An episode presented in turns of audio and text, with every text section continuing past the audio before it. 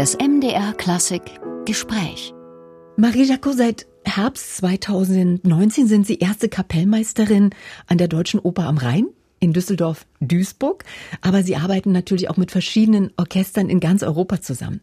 Wie nähern Sie sich in einer ersten Probe einem fremden Orchester an? Gibt es da so einen bestimmten Ritus, um sich im wahrsten Sinne aufeinander einzustimmen?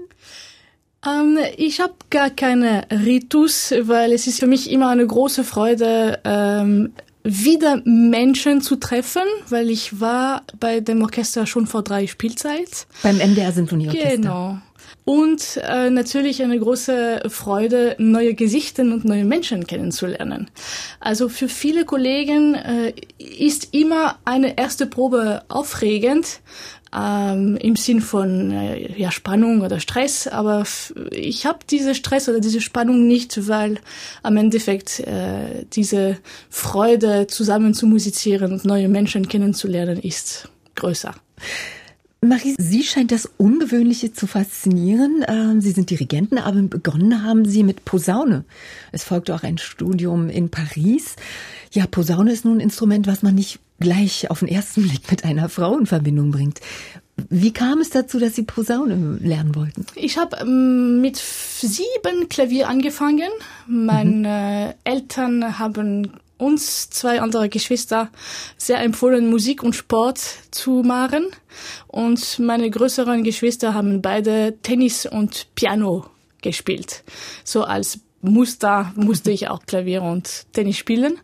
Nun, Klavier war nicht ganz mein Instrument und irgendwann habe ich einen Blasorchesterkonzert gehört von von Paris ge gekommen äh, in meine kleine äh, Stadt äh, Chartres, die schöne Kathedrale. Mm, ja. Und ähm, es gab einen Posaunist, der einen Solokonzert gespielt hat.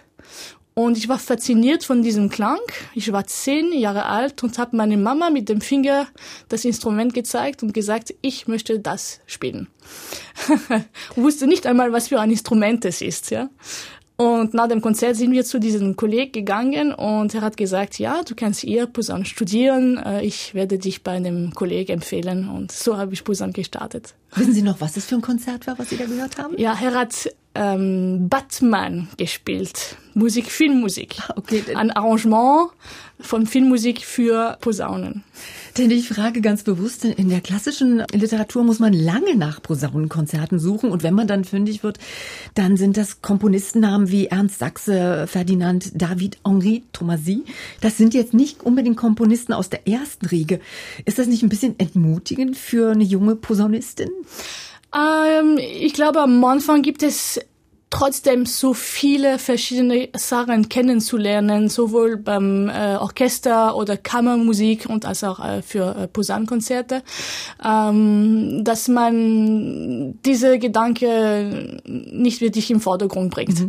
Aber äh, nach einer Weile, das stimmt, wir drehen in so einen kleinen Kreis mit Komponisten, die entweder ein neues Stück, ein Posaunenkonzert schreiben oder Komponisten, die äh, zum Beispiel in Paris für Aufnahmeprüfungen oder für Abschlussprüfungen äh, Posaunenstücke geschrieben haben.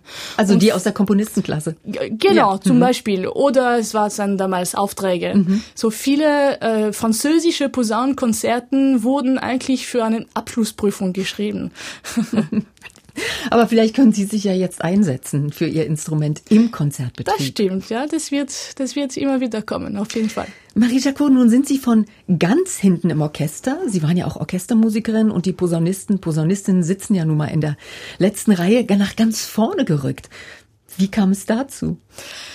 Ja, ich habe im Orchester gespielt, wie, wie Sie erzählt haben, und der Dirigent hat mich als Mensch einfach so fasziniert und auch als, als Musiker, dass ich ihm mal gefragt habe, ob er irgendeinen Unterricht äh, geben würde, äh, so zum Beispiel Musiktheorie oder Komposition, und er hat mir gesagt, ich habe seit letztes Jahr eine Dirigierklasse was sehr ähm, selten in Frankreich ist, weil wir sind sehr zentralisiert. Paris, mhm. Bordeaux, Lyon, die großen Städte hatten die Möglichkeit, eine Dirigierklasse zu haben, aber meine kleine Stadt Chartres war war keine Gedanke, ne? Aber er hat eine kleine Klasse geöffnet, ganz zufällig, und er hat gesagt, komm mal vorbei und probier doch. Und dann es ist gut gelaufen. Und irgendwann hat er gesagt, ich habe gehört, es gibt eine gute Dirigierklasse in Wien. Es gibt diese Swarovski-Tradition. Ja, genau. Und ich habe die Aufnahmeprüfung probiert und geschafft. Und so bin ich Dirigentin geworden. Nun kennen Sie beide Seiten, also was ja wirklich ähm, wichtig ist und hilfreich, denke ich auch, aus dem Orchester und von vorne. Wie hilft Ihnen das? Ähm, es ist sehr hilfreich, weil man hat viel Zeit zuzuhören und zu beobachten. Mhm. Man sieht, was man gern hat oder was man ungern hat, äh, wie ich das besser machen würde oder, oder schlechter machen würde. Also man lernt wahnsinnig viel im Orchester zu sitzen.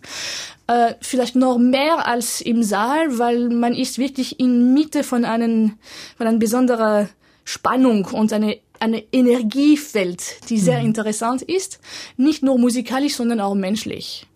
Und es gibt Kleinigkeiten, äh, wie die Leute im Orchester sich benehmen, die man von Weitem oder vom Publikum nicht beobachten kann. Das muss man von, vom Nahe spüren und sehen. Äh, und ich komme immer mehr und mehr auf den Punkt, dass das Dirigieren, dass die Musik eigentlich das Leichteste unserer Aspekt unserer Beruf. Das Schwierigste ist eben mit Menschen zu arbeiten, mit äh, Menschen zu, zu überzeugen, Menschen äh, auf, auf eine Linie zu bringen. Das ist, was unseren Beruf sehr spannend macht. Das ist es. Das eine ist das Handwerkliche, das andere ist aber das Zwischenmenschliche. Denn im Orchester, das sind ja alles Individualisten, 120 Leute mit, mitunter. Äh, wie viel Arbeit ist äh, sprachlich was rüberzubringen? Und wie viel ist dann wirklich dirigieren? Man muss den Leuten das ja auch erklären. Am besten wäre eigentlich nur rein dirigieren und weniger äh, reden. Das heißt, alles, was man zeigt, äh, ist schon gesagt mit den Händen. Aber es gibt Sachen, die man doch aussprechen muss und doch Sachen, die man äh, arbeiten muss. Also je weniger man spricht, desto besser es ist. Aber mhm. es gibt trotzdem Sachen, die man erzählen muss. Mhm oder eine Vision muss man auch erzählen. Man kann es spüren oder beobachten, aber das ist etwas, das, das Worte braucht. Mhm.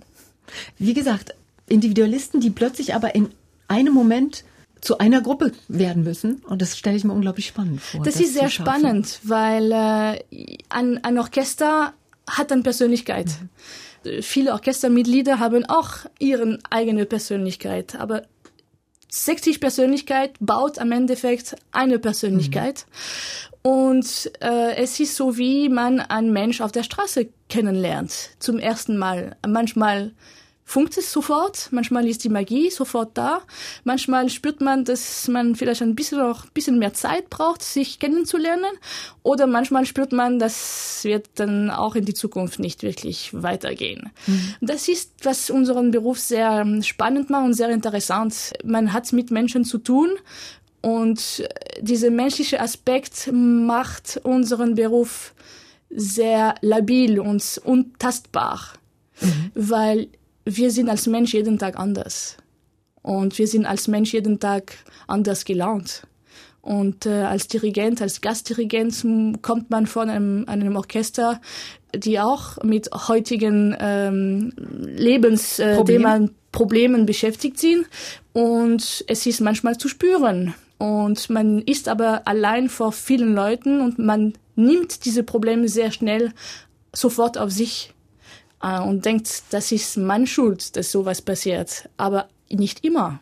Manchmal kommen die Probleme aus den außerhalb, manchmal nicht. Mhm. Und das kann man nicht in der Schule lernen. Das ist nur eine Erfahrung und mhm. vor allem eine menschliche Erfahrung.